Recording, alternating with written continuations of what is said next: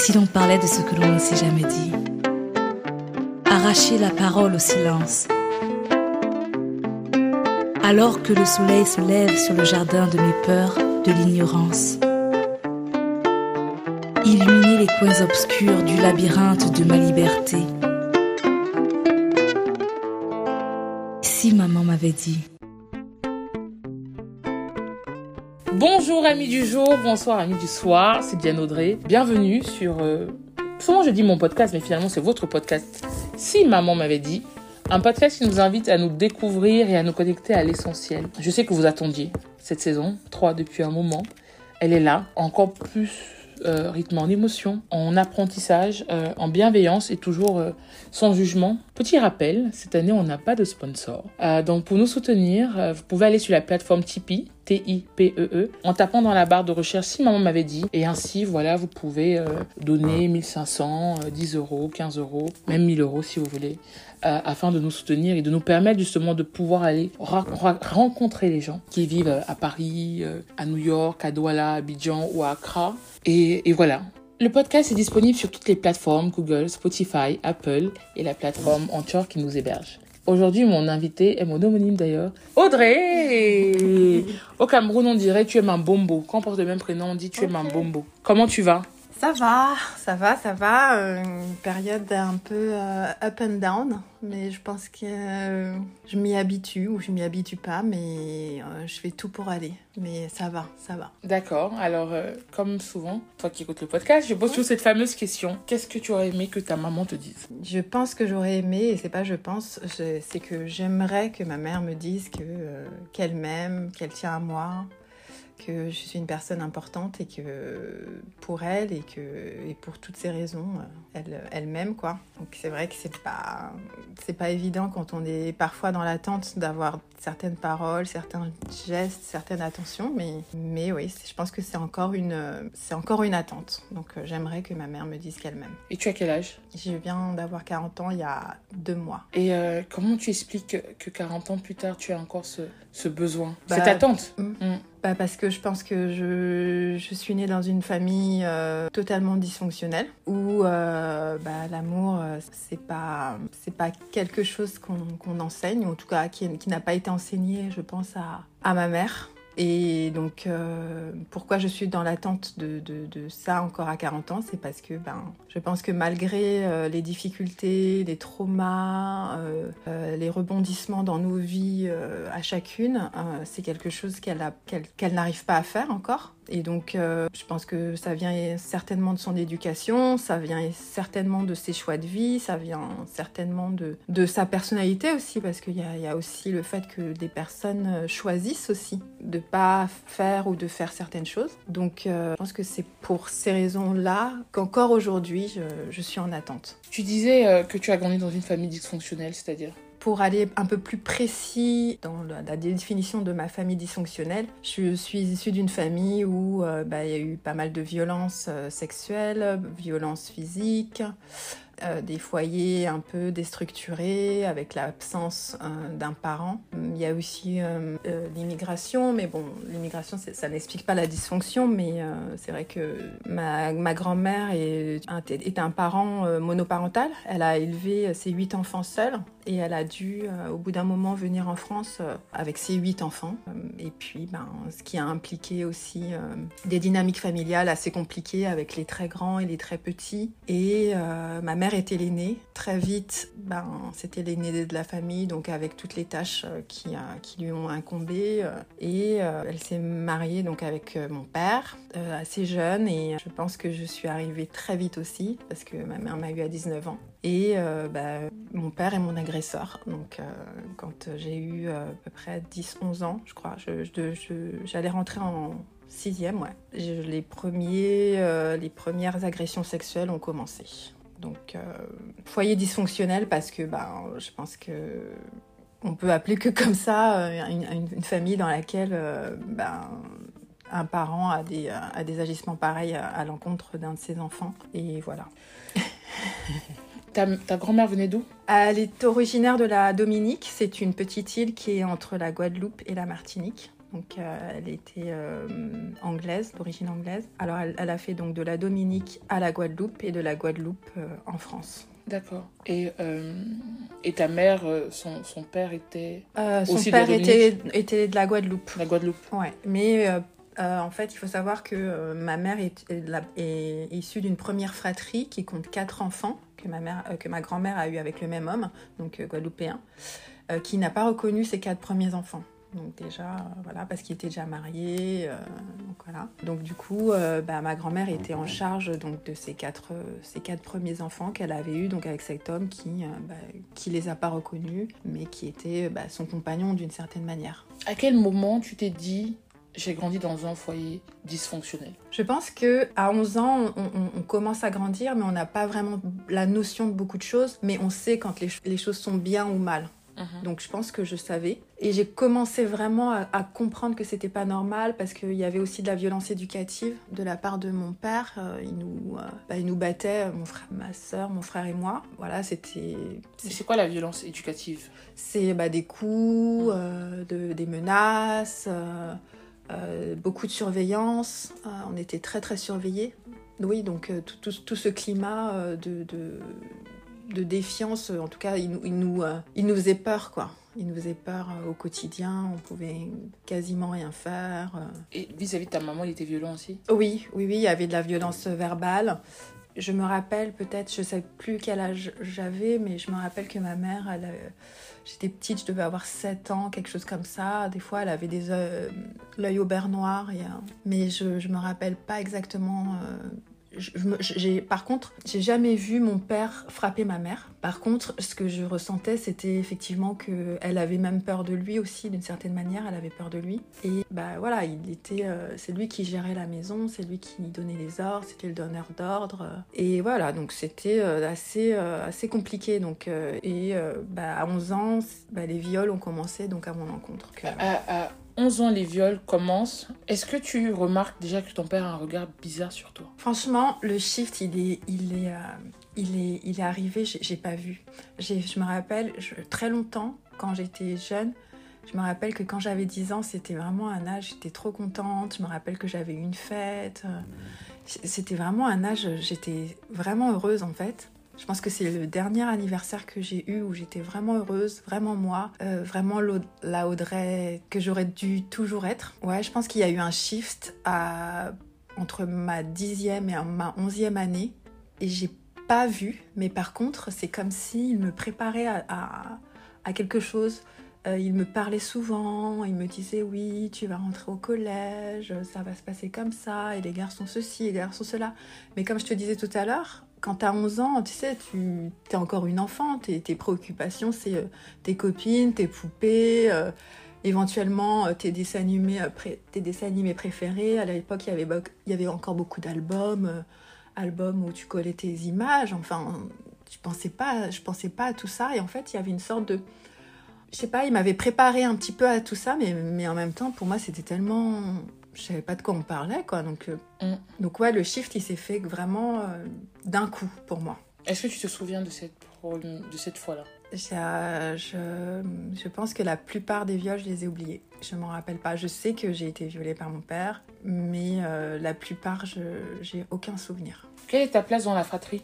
La première, Est-ce que, enfin, tu, tu dis la plupart des viols, ça a duré combien de temps? Jusqu'à 19 ans. Ok.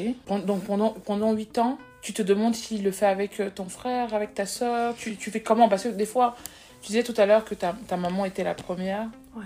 d'une fratrie, donc elle a porté certaines choses. Mm. Euh, Est-ce que tu demandes à l'aide? Qu'est-ce que tu peux nous dire en fait de ces, de ces, de ces 8 ans, de, de 11 ans à 19 ans? Je pense que, comme je te disais, euh, mon père, il régissait un peu toute la maison. Et même si je savais, et à force, je savais que c'était pas normal ce que je vivais, mon frère et moi, euh, mon frère, ma sœur et moi, on était assez solidaires à ce moment-là, on se parlait beaucoup. Mais euh, je savais pas, en fait, euh, comment parler de cela à mon frère et ma sœur, en fait, parce que c'était tellement... franchement, c'était tellement... Ça pouvait pas être dit, en fait, pour... Je, me disais qu'il y avait personne qui pouvait comprendre ce qui arrivait, ce qui se passait, en fait, parce que pour moi, il n'y a pas de définition, il y a pas de, on peut pas décrire ça en fait. Donc, euh, et en plus, comme je te dis, il y avait déjà donc la vie, il y avait, il y avait déjà de la violence éducative, donc rajouter ça euh, en plus, c'était, pour moi, c'était, c'était, bah, c'était trop. Donc, je pense que d'une certaine manière, je, garde ça un peu de, mon, oui, je garde ça de, de mon côté. Euh, on, on, souffre tous les trois beaucoup donc de cette éducation très sévère, stricte, répressive. Et on s'en parle beaucoup, par contre. On, souhaite que nos parents divorcent, on veut tuer notre père.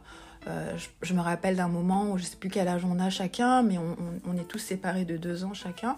Et on, fomente un plan, on prend des médicaments, on veut l'empoisonner. Enfin, on était vraiment dans, cette optique de, de, se débarrasser de lui parce qu'il nous pourrissait la vie, on voulait vraiment qu'il disparaisse et on, et on voyait pas comment ça s'arrivait parce qu'on voyait, aussi notre mère qui était là et qui était un peu spectatrice euh, de tout ça et qui, euh, bah, qui faisait rien. Et ça, ça a été une incompréhension et je pense que ça, ça, ça allait toujours. Mais euh, donc je pense que c'était, ça a été la survie, tout simplement. Je pense que j'ai choisi la survie, le silence.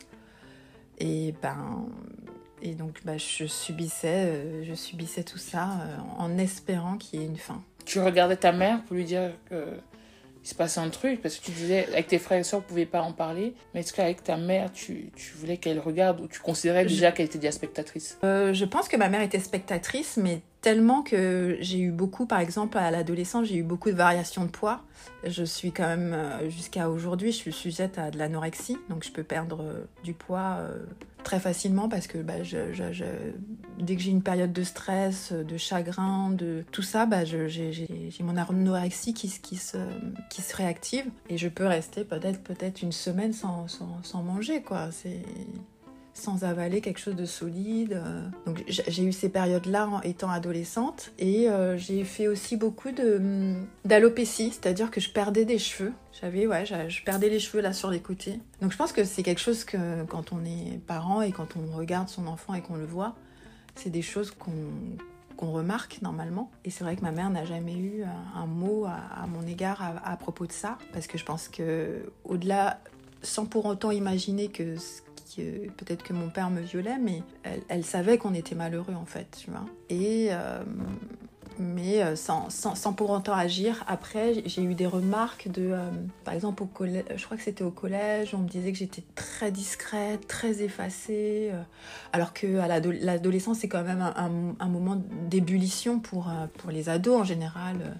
Tu te découvres, tu, ton corps change, et, et moi j'étais très très très très effacée par rapport à d'autres euh, par rapport à d'autres personnes et euh, donc il y avait ces remarques là et il y avait aussi beaucoup de personnes qui me disaient quand elles me voyaient euh, que j'avais l'air malheureuse que j'avais toujours quelque chose qui dans le regard qui ouais qui qui qu'il fallait peut-être creuser en fait. Donc ouais, c'est resté comme ça en fait. Et qu'est-ce que ton père te dit de 11 ans à, 10, à 19 ans qui fait que tu gardes aussi le silence et tu ne cries pas? Qu'est-ce qu'il qu'est-ce te dit? Est-ce qu'il il ose te regarder dans les yeux? Oui, euh, oui, oui. oui. il était très menaçant. Euh, il me menaçait. Il me disait qu'il allait me tuer, euh, qu'il allait tuer ma mère, qu'il allait tuer mon frère ou qu'il allait tuer ma sœur. Et il était, il faisait peur, tu vois. Il, il, me faisait mal. Il me serrait, il me il me serrait, tu vois. Donc moi j'avais peur, je me disais que si jamais je disais quelque chose, j'allais, j'allais mourir, quoi. Donc euh, je pense que je, je, prenais pas le risque de, de, de, le dire parce que je, je savais pas en fait euh, ce qui, allait, ce qui allait se passer après et je pense que je, et, je me disais que si jamais on ne croyait pas, j'allais encore être sous sa coupe et que ça allait être pire en fait. Donc, euh, mm. donc ouais, je, je pense que j'avais peur et, puis je pense que les personnes qui, euh, je pense que les personnes qui sont incestueuses instaurent un, climat en fait de, de domination à l'égard des personnes euh, qu'ils agressent en fait. Et les personnes que tu peux mieux agresser, bah, c'est effectivement les personnes qui vivent sous ton toit, tes enfants, qui sont sous ton autorité, qui dépendent de toi en fait. Et moi j'étais totalement dépendante aussi de, de, de, de, de mon foyer, de, de ce que j'étais. C'était aussi mon identité en fait. Donc briser le silence, c'était aussi briser tout ça, c'était aussi dire ce qui se passe et je pense qu'il y a tout ça qui se mélange et, et ouais non je, je, je, dis rien, je pense que ouais je pense que j'étais dans dans ouais je, je, je subis, je subis, je subis, je subis. Et qu'est-ce qui se passe à 19 ans? Ça se passe à 19 ans, mais il y avait déjà eu une alerte. Euh, comme mon arrière-grand-mère est décédée et que ma mère a dû partir en Guadeloupe pour euh, l'enterrer. C'était en 2001. Et euh, ma soeur, ma petite soeur, du coup, fait une grosse, grosse crise avant que ma mère parte en disant maman s'il te plaît pars pas pars pas elle fait vraiment une crise elle pleure elle se met par terre et elle dit, euh, elle dit euh, ne euh, nous laisse pas avec lui, nous laisse pas avec lui. Et, donc il y avait toute la famille à la maison et personne vraiment comprend. Mais ma mère dit bah non, il faut que j'aille, il faut que j'aille en Guadeloupe, il faut que j'aille enterrer ma grand-mère. Et, donc ma soeur était en panique et tout. Donc il y avait déjà cette première alerte. Et donc ça c'était en 2001. C'était en peut-être ma, grand-mère, je crois qu'elle est, elle est décédée en mai. Et au cours de l'année, donc c'était juste après, en novembre. Donc, euh, je rentre de la fac parce que j'étais à la fac. Je venais juste de commencer la fac et euh, je, partageais ma chambre avec ma soeur et je rentre et, euh, je la vois qui, elle me dit oui, maman. elle est en colère, elle arrête pas de chercher dans les affaires de papa, des trucs et tout. Elle croit qu'elle a, elle croit qu'il a une maîtresse et tout, alors que c'est pas du tout ça. Elle me dit c'est pas du tout ça. Euh, elle, cherche, euh, c'est pas du tout ça qu'il faut qu'elle cherche et tout. Et donc moi je rentre et je lui dis comment ça, qu'est-ce qui se passe et tout? Je comprends pas. Et donc on a un dialogue assez, euh, vraiment, je, je, comprends pas ce qu'elle, où elle veut en venir. Et je crois que si mes souvenirs sont bons, on s'échange des papiers et, et elle commence à me dire que bah, que notre père a, lui fait des attouchements en fait. Et euh, en fait, euh, à ce moment-là, vraiment, j'ai deux choix. C'est faire genre euh, non, je dis rien. Et, et donc en fait, c'était trop fort. C'était pas, c'était pas possible. Et là, du coup, je dis à ma sœur, je, je, lui fais l'aveu que que bah, en fait, mon, que notre père me viole depuis que j'ai 11 ans et, et que il faut qu'on le dise euh, à notre mère. Donc, euh, je crois que notre mère est au téléphone. Je sais pas trop comment ça se passe. Euh, je me rappelle plus trop. Mais on, lui dit. On lui dit. Et, très rapidement, elle se met en action. Elle appelle un de mes oncles en disant ce qui se passe, mais en lui, en lui disant de ne pas venir à la maison parce qu'en fait mon père a travaillé à des heures décalées, donc soit il travaillait la nuit ou soit il travaillait, Soit il n'était pas là la journée où il travaillait, mais voilà.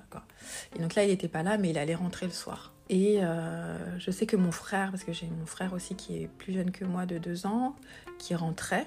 Et euh, on, a, on lui a dit, et pareil, il était, il était dévasté en fait. Euh, ça a été très dur de le, de, le contenir, de, le retenir. Il était, je pense qu'il aurait tout cassé en fait dans la maison si on n'avait pas réussi à le calmer. Et en fait, on a passé, mon père est rentré, je sais plus quelle heure.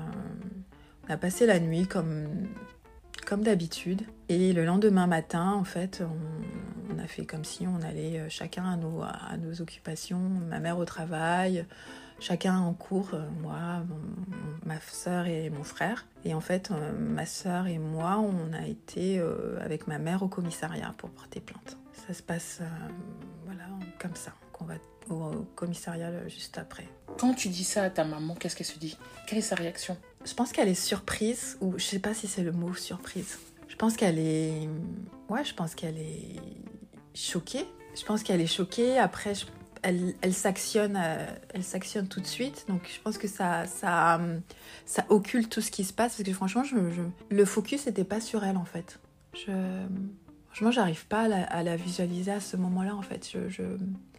Tu visualises quoi? Je, je, vois ma soeur et moi, je visualise, je, je vois euh, mon oncle et donc sa femme, que je considère comme ma tante, qui me regarde euh, d'une manière un peu genre. Euh, tu sais, tu deviens comme une sorte d'icône, mais pas l'icône genre la star, tu vois, mais la, la personne qui porte une sorte de, de, poids, tu vois. Et mm. Une lanceuse d'alerte, mais une alerte qui est tellement énorme que ça peut, que ça peut dévaster une famille. Ouais. Entre guillemets. Alors, à ce moment-là, je pense ça, mais je, sens beaucoup de, tu sais, de, tristesse, de contrition et tout. Et, à ce moment-là, j'arrive pas, j'arrive pas à comprendre leur réaction en fait, parce qu'ils sont tellement, euh, je pense qu'ils sont sous le choc, c'est sûr, mais mais bref, en, gros, on passe quasiment toute la journée au commissariat euh, à faire euh, des dépositions, à raconter tout ce qui se passe, ma sœur et moi, chacune de notre côté. Et en fait, après, on apprend au cours de la journée que euh,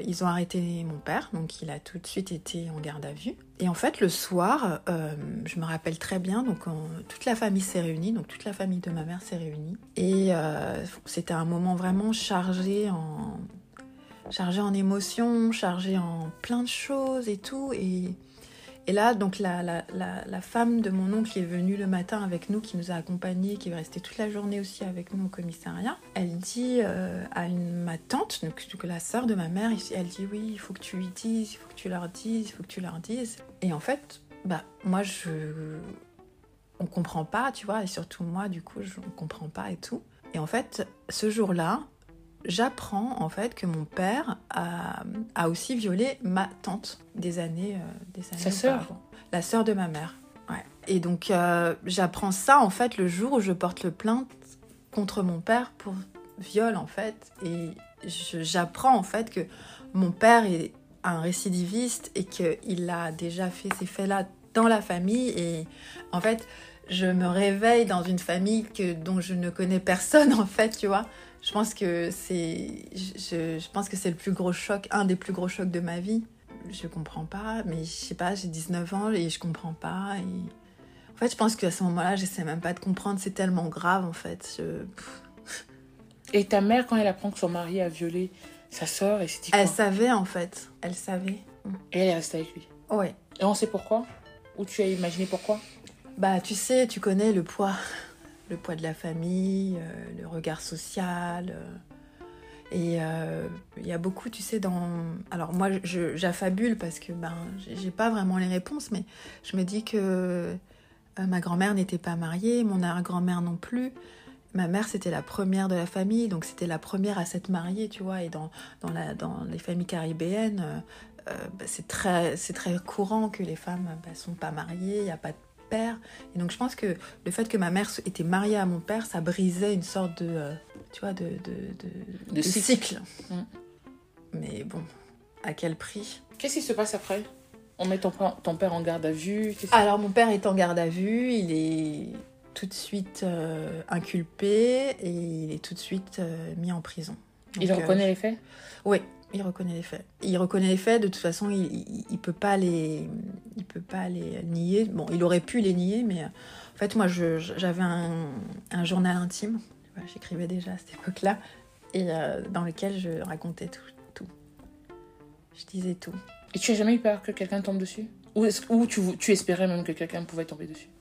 Ouais, je pense, je crois qu'un un jour, je, je pense que pendant mon adolescence, je rêvais qu'un jour, euh, j'arrive à m'échapper, euh, j'arrive à partir de, de, de ma, de chez moi, en fait, tu vois. Et, euh, et en fait, ce carnet-là, il était sous mon, sous mon, dans mon, sous mon lit, tu vois, sous mon matelas. Ton père part en prison?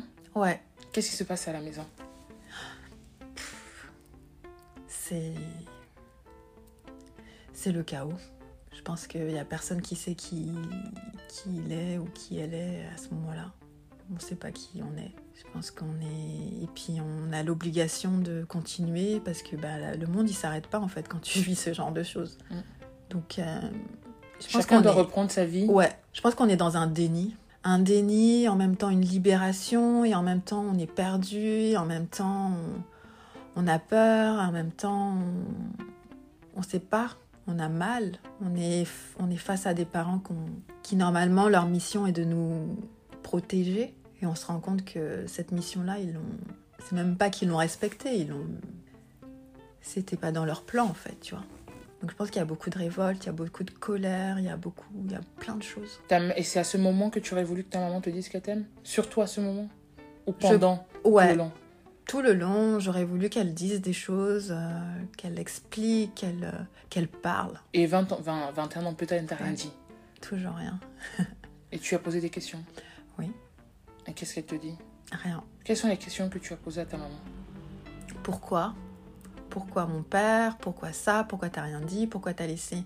Pourquoi t'es resté mariée avec euh, lui? Et en plus, à- au moment où euh, il y a eu la, la première, le- les premiers crimes, parce que c'est un crime, moi j'étais, j'avais peut-être un an ou deux ans, tu vois. Donc après ça, euh, elle décide de, de, de, de, rester mariée à cet homme-là qui a fait du mal à sa sœur. Et, euh, et euh, elle y a encore deux enfants derrière parce que mon frère et ma sœur n'étaient pas nés. Il y a, y a vraiment des incompréhensions et qui, au, au jour encore où je te parle, je n'ai pas de réponse en fait. Est-ce que tu as en veux à ta mère?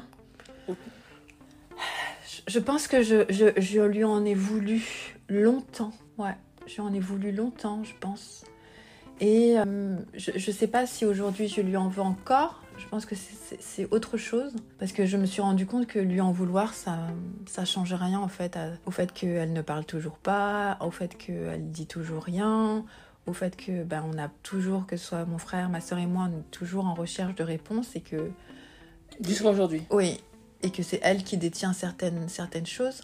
Donc après, il y a eu des tentatives euh, de la part surtout de mon frère et ma soeur d'avoir des réponses. Donc ils sont allés voir notre père du coup en détention. Mais pareil, euh, je, ils, sont, ils sont ressortis avec très peu d'explications. et je pense que dans ces moments-là où, face à des personnes comme ça, on est, on, on est en attente de, de, certaines choses, mais en fait, euh, je pense qu'il faut se libérer de ça. Je veux dire, oui, c'est très toxique, quoi. Oui, c'est toxique. Parce que et tu puis... sors d'une sorte de de bulle noire Mm. de, et, et tu continues en fait de rentrer dans cette bulle noire qui t'apporte finalement jamais la lumière Ouais. que tu attends. Et tu restes un peu suspendu à une lumière que tu espères qu'en fait Ouais. eux vont te donner Oui, mais, tu mais- la donneras pas. Ah, ouais. Donc ouais, je pense que j'en ai voulu beaucoup à ma mère et je pense qu'aujourd'hui, j'ai lâché prise sur ça. Je pense qu'il fallait un moment que je lâche prise pour vivre ma vie. Je pense que je me suis aussi assez fait de mal euh, par rapport à, à, à ce que j'ai vécu. euh. donc il faut, il faut aussi que je, il fallait aussi que je prenne soin de moi et donc pour prendre soin de moi, je pense qu'il fallait aussi que je passe par ça, le lâcher, le lâcher prise envers elle. Qu'est-ce que ces actes de violence, ces 20 premières années finalement de violence, ont eu comme impact sur toi et sur les 20 prochaines années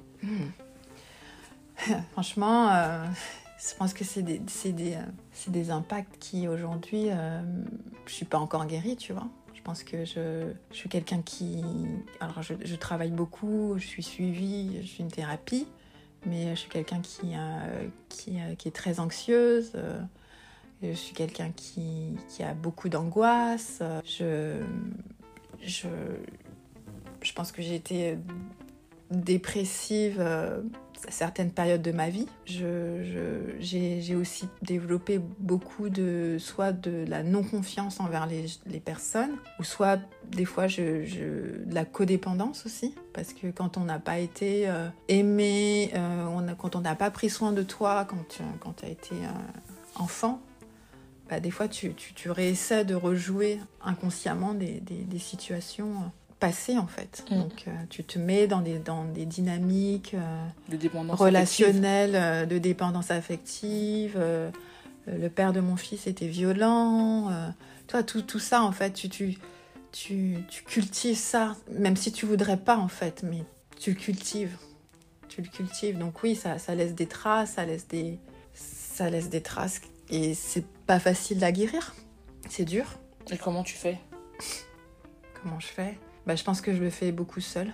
Parce que, euh, parce que après, c'est difficile d'avoir des relations avec les gens, en fait. Parce que les gens ont soit pas la patience, euh, soit, le- les, comme je te dis, les gens te font aussi du mal. Donc, euh, au bout d'un moment, il faut que tu te sépares de ces personnes-là aussi. Donc, euh, donc voilà, je pense qu'il y a eu aussi beaucoup. Je dirais après le procès, parce que mon père a, été jugé, il a été condamné, il a, été condamné à 12 ans de prison. Mais pendant tout cette, euh, on va dire pendant presque dix ans, euh, euh, j'étais dans une sorte de déni en fait. Je, je, parlais même pas de ça. Je, je, parlais à personne de ce qui m'était arrivé. ma vie était normale en fait. J'étais normale. Et donc cette période de déni, je pense, a été très très très très significative parce que en, fait, elle est quand elle est revenue à à moi, ça a été. euh, je pense que ça a été une sorte de, de descente aux enfers. Ça a été une descente euh, très, très, très, très, très douloureuse, très, des grosses claques. Et le paroxysme, ça a été euh, il y a 2-3 ans.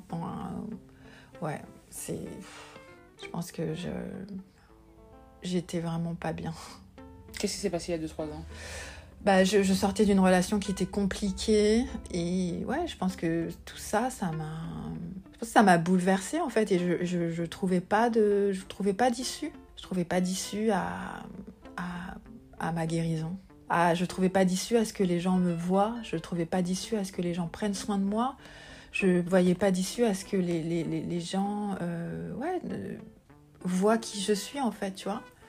Et, euh, tu sais, tu, développes à ce moment-là tout un truc d'injustice, une sorte de, dialogue intérieur en disant oui, j'ai pas de chance, j'ai, voilà. Donc euh, il a fallu euh, que je me mobilise pour, pour aussi comprendre et me responsabiliser en fait dans ça aussi, tu vois, être active et être moins passive. Donc ouais, ça demande de, ça demande de l'engagement en fait dans ça. Et c'était avec le père de ton fils que vous êtes séparés il y a trois ans Non, non, non, c'était avec une, euh, une femme. D'accord. Alors, c'est l'action que j'allais te poser. Euh, finalement, tu te remets avec le père de ton fils. Donc, tu n'as pas eu de, de rejet des hommes, parce que maintenant, tu dis que tu étais en couple avec une femme. Euh, tu as eu un rejet des hommes Alors non. Tu te considères euh, bisexuel ou tu t'es jamais posé la question Tu te, tu te, tu te considères aujourd'hui comme homosexuel Enfin, c'est, enfin finalement. Euh, je... Alors aujourd'hui, je me définis comme lesbienne et euh, je pense que euh, je pense que c'est une identité qui me euh, qui me définit et qui m'a défini, je pense, depuis l'adolescence. Mais c'est vrai que ben avec les sévices que je que je, que je subissais et en plus dans la société euh, dans laquelle on on vit, c'est-à-dire euh, bah, c'est l'hétérosexualité pour tout le monde, on se pose pas de questions. Donc après, c'est vrai que c'est beaucoup plus facile, en fait, socialement, de, te mettre avec des hommes. C'est-à-dire même demain, euh, si je veux, si je voulais, je sors avec un mec, il n'y a pas de problème, tu vois. Sauf que, euh, sauf que c'est pas, c'est, pas mon identité, et, je pense que euh, le, le fait d'avoir été violée aussi, ça, ça, ça, ça a aussi peut-être. euh, Confirmé? Alors, je sais pas confirmer, mais euh, je pense que ça, ça, ça a aussi euh, étouffé ce côté de moi, en fait, parce que bah, je pouvais pas euh, vivre. je pense que j'ai, oui, été attirée par les, les, femmes très jeunes, tu vois. Je pense à l'adolescence aussi, mais pareillement, c'était quelque chose que je connaissais pas, et, et de toute façon, comment je vivais chez moi, c'était pas possible de toute façon. Et après, bah oui, euh, rapidement, euh, même quand j'ai été libérée donc, de, ces, euh, de, ces actes de la part de mon père, bah, je, je, me- mets dans un schéma classique, euh, hétérosexuel. J'ai un, un enfant très rapidement avec, du coup, avec le père de mon fils. Mais en fait, pareil, j'ai des, des relations avec les hommes, mais qui, qui d'une certaine manière, sont pas satisfaisantes parce que je me, c'est pas moi encore. C'est toujours pas moi. C'est toujours pas, c'est toujours pas moi. À quel moment il y a le déclic Quand j'ai ma fille, Quand il y a ta fille, qu'est-ce qui se passe je sais pas. Je pense que quand j'ai ma fille, je me sens, je me sens libre de d'explorer ça, d'y aller. Euh, Je, je me sens beaucoup plus forte, beaucoup plus euh, confiance en moi. Et donc ouais, c'est à partir euh, à partir de la naissance de ma fille, un peu après quand après qu'elle soit née, je me dis, euh, Et à quel âge elle va avoir 8 ans en août. Et, tu, et quand elle est née, tu étais toujours avec le papa? Oui, Donc pendant, euh, pendant cette période-là, tu te dis ça? Ouais. Pendant cette période, je me dis ça. euh, et euh, Tu avais rencontré quelqu'un? Non. te faisait ressentir ça? Non. Non, non, non, je pense que j'ai attendu que notre relation avec le, le- avec son- le père de ma fille se, se termine et, et, euh, et je me suis dit maintenant c'est fini quoi, tu. C'est là où tu as rencontré la personne qui t'a beaucoup touché. Non, c'est notre... Après. Alors, est-ce que euh, aujourd'hui tu es heureuse? J'essaie. J'essaie, ouais. Qu'est-ce que tes parents, tes, tes enfants, pardon, pensent de tout ça? Parce que finalement, tu, tu dis que tu as parlé de foyer Ouais. dysfonctionnel. Mais je suppose que pour des enfants, si ta mère, elle a des up and down euh, assez Ouais. souvent, euh, je ne Ouais. sais pas si rencontrer tes, tes partenaires. Alors, elle, Et euh, ensuite, euh, tu ouais. passes de, de, de- d'un foyer, entre guillemets, classique, un Ouais. papa, une maman, à une maman, une maman. Comment finalement ces deux-là se construisent et, et qu'est-ce que tu veux aussi leur dire Hmm. ou leur laisser? Waouh. Bah moi, je suis assez transparente avec mes enfants parce que c'est important pour moi qu'ils euh, qu'ils sachent qui je suis. Je pense que la personne qui est la plus, euh, la- la- qui est le témoin de mes up and down beaucoup, c'est ma fille, parce que c'est elle qui euh, qui vit avec moi au quotidien, qui est là tout le temps et euh, et d'ailleurs j'en suis assez désolée pour elle parce que ben c'est pas son rôle aussi de voir sa mère et d'être là en support. euh. Mais en tout cas, je fais mon possible pour pas qu'elle en souffre. Donc je, je, je bosse, je bosse, je bosse. c'est pas facile. Mais, euh, mais pareil, euh, transparence. euh, elle a connu, en tout cas, les, les compagnes que j'ai eues et qui, qui étaient du coup importantes, tu vois. C'est pas quelque chose qu'elle vit, c'est pas quelque chose qu'elle questionne parce que bah, je lui parle, c'est normalisé, il n'y a pas de, a pas de cachotterie, il n'y a pas de choses qu'on, ouais, c'est, on en parle, tu vois, c'est, c'est, assez fluide, donc il n'y a pas de problème sur ça. Et mon fils qui est un peu plus grand, pareil, euh, on parle, on discute. euh, il n'y a pas de tabou sur, euh, sur, sur ce que je vis, sur qui je suis. je leur dis. D'accord. Et ça, c'est bien. C'est peut-être le mieux finalement, parce que, enfin, finalement, il n'y a, pas de- il y a peut-être pas de bonne solution, ou de bonne manière, ou de moins bonne manière, si ce n'est peut-être de dire la vérité. Ouais, parce que ma fille, euh, je, je- je- j'arrive à faire la différence à- par, par, par rapport à son grand frère, mon fils, qui, euh, qui, euh, n'ont pas du tout la même éducation. Et ma fille, c'est une, petite fille qui, est- euh, super expansive, super joie de vivre. Elle est un peu artiste sur les bords, elle danse, elle dessine, elle chante. Elle est pleine de vie, tu vois. C'est une, une enfant, elle est, elle est là, tu vois. Elle est, elle est ancrée, elle, est, elle sait qui elle est. Et- et donc, je, me dis que ça vient aussi peut-être de ça, cette liberté aussi de, parole que, à- auquel je tiens. Qu'est-ce que tu aimerais dire euh, à ta mère? Qu'est-ce que tu voudrais dire euh, à ton père? Euh, Parce qu'en en fait, on, parle beaucoup finalement de- de cette question de est-ce qu'un enfant victime doit finalement garder le lien avec le parent agresseur? Euh, J'aimerais bien avoir ton, ton avis dessus. J'ai pas de lien euh, avec mon père. Mhm. Pour te dire, la dernière fois où je l'ai vu, euh, bah, c'était en 2001. Donc, je, je sais pas, je pense le jour, le jour d'avant où il a été arrêté.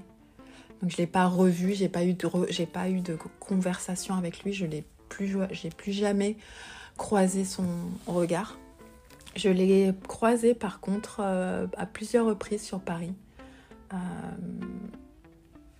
comme ça, euh, un jour euh, sur le quai du métro ou dans la rue. Il te- il t'a reconnu? Jamais. Il m'a jamais vu. Et ça, et, et ça, j'ai trouvé ça ouf. Moi, je, je le reconnais. là, je le vois, là, je le reconnais tout de suite. Mais il m'a jamais vu. Et je pense que j'aurais rien à lui dire, je pense. À ta mère? À ma mère, euh, je, ce que je lui ai dit, une der- dernière, dernière conversation assez euh, importante que j'ai eue avec elle, et je lui ai dit qu'il fallait qu'elle parle. Et qu'est-ce que t'as dit? Rien. Elle a des amis? Très peu. Elle parle à qui? À personne. Qu'est-ce que tu dirais à tes enfants? Oh là là, mais je leur parle tout le temps. Tu as une relation proche avec tes deux enfants? Alors avec mon fils un peu moins proche parce que bah, bon, on, a- on en a pas parlé, mais on a, j'ai eu une, une- une séparation assez compliquée avec son père. Ce qui fait que pendant une certaine période, il n'a pas vécu avec moi. Il était avec son père. Et du coup, on va dire depuis 3-4 ans, euh, il y a un retour. Donc forcément, il y a une grande période où il n'était pas avec moi. Donc euh, je pense qu'on on- on- on- on s'apprend. Mhm. On s'apprend, mais euh, on, on- on- on s'apprend, on s'aime. Ouais. Qu'est-ce qui était compliqué? Pourquoi la séparation était compliquée avec son père? Parce que son père voulait pas qu'on se sépare. Et euh, enfin, en prenant votre fils, c'était une manière de, Je pense de me punir. de te punir. D'accord. Un, un- un dernier point. J'ai vu, en tout cas, récemment, euh, sur les réseaux sociaux, Mm. que tu avais une période de, je sais pas, scarification. Ça se dit ça? Mhm, mhm. Scarification, je sais pas si ça se dit. Oui, c'est ça. Euh, c'est ça. Euh, est- Est-ce qu'il y a... Est-ce qu'on se scarifie pour se suicider? Est-ce que tu as voulu te suicider? Est-ce que tu as voulu ressentir de la douleur? Euh, Est-ce que tu as voulu euh, demander à l'aide? Euh, je, je crois qu'en lisant sur le post, ça avait plutôt l'air d'être une tentative de suicide. Mhm. Et, et je me suis dit, kid de ces enfants. Oui. Est-ce que tu peux partager ça? Je pense que, comme je te le disais tout à l'heure, c'était un moment assez compliqué. Je- C'est arrivé, c'était pendant le confinement, donc en 2020. Et j'étais vraiment pas bien euh, dans ma tête, dans ma peau. Je... Ah, C'est ce dont tu parlais tout à l'heure. Ouais. Le moment où tu, as, Ouais, tu étais là, à bout. ouais, j'étais à bout. J'étais au bout du bout du bout du bout du bout du bout. Et euh, ouais, j'étais pas bien. Je, je, je savais pas en fait. Je savais pas si c'était nécessaire que, que je sois là. Et c'est encore des questions que des fois je me pose en fait. Je, je, je- des fois j'ai, des, j'ai, j'ai même des réflexions sur, euh, sur la. Comment ça s'appelle? Tu sais, la vie après la mort. Comment ça s'appelle déjà? L'au-delà, Ouais, pas l'au-delà, mais tu sais, la réincarnation. réincarnation. Et je me dis, je veux pas être incarnée en fait. Je veux pas revivre. En fait, si c'est pour revivre cette vie-là, I'm sorry, no. Please, no. Vraiment, je... il me reste plus beaucoup de force en fait. Je, je. Et, j'en ai en fait, mais je, je suis fatiguée. Je suis fatiguée.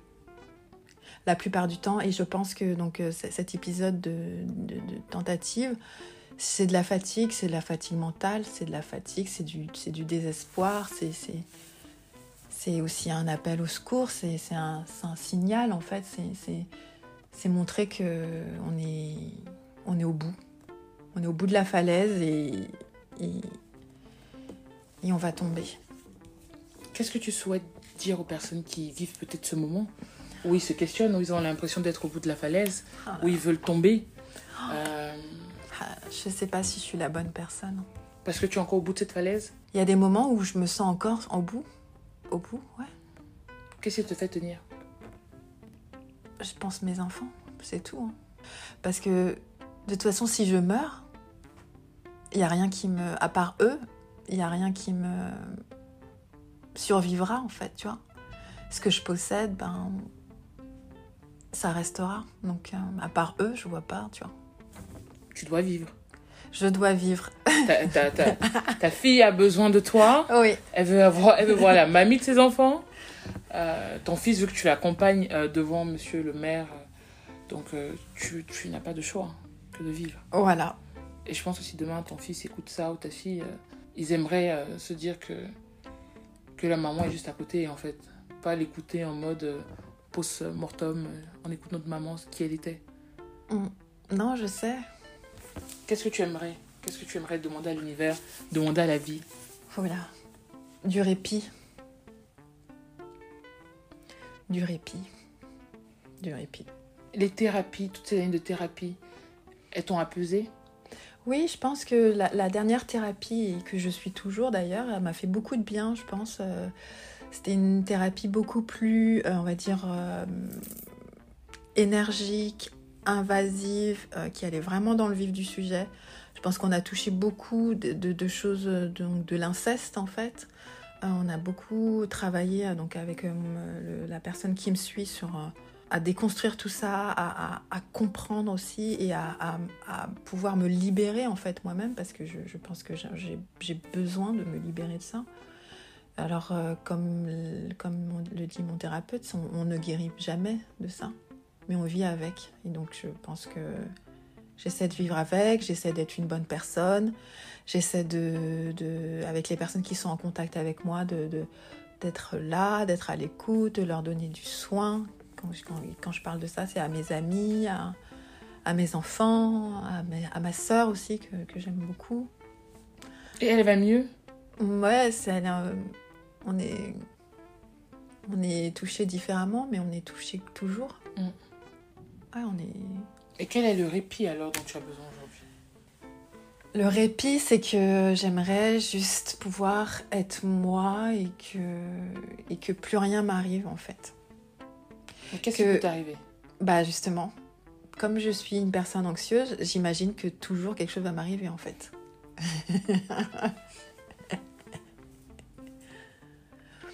Mais et en, et- et en même temps, je me dis, avec ce que j'ai vécu, il y a pas pire qui peut m'arriver. Donc, j'arrive à me raisonner comme ça aussi. Est-ce qu'aujourd'hui tu as quelqu'un dans ta vie? J'avais quelqu'un dans ma vie jusqu'à il y a pas très longtemps et voilà, on est séparés. euh, On s'est séparés. Tu es triste? Ouais, ça a été dur. Ça a été dur et je pense qu'il faut aller de l'avant. Il faut aller de l'avant, il faut peut-être se poser les questions sur pourquoi chaque fois c'est dur et pourquoi chaque fois il y a peut-être des séparations. Sans, Euh, vouloir, sans- sans vouloir se dire qu'on est euh, le, le fautif ou que l'autre est le fautif, mais pouvoir juste Non, gagner je- en confiance, apprendre de ses histoires. Oui, euh, et pour, je euh, pense que j'ai appris, en tout cas toutes ces années, j'ai appris à, à, me connaître, à savoir ce que je veux. Aujourd'hui, je sais, je sais verbaliser ce que je veux, ce que je veux pas, ce que je suis prête à investir dans une relation, euh, ce que je ne peux pas, enfin, et tout en restant ouverte à, bah, à- au développement aussi de, de la relation et de l'autre. Après, euh, je contrôle pas tout. Et euh, ben, l'autre aussi est maîtresse de, de sa vie, de son destin, de ses désirs, euh, de ses non-désirs. Donc, euh, je, je pense qu'après, il faut. J'apprends à lâcher prise. Ouais, lâcher prise. Il faut lâcher prise. On fait un petit exercice de respiration. Ouais. On inspire. On expire. Une deuxième fois.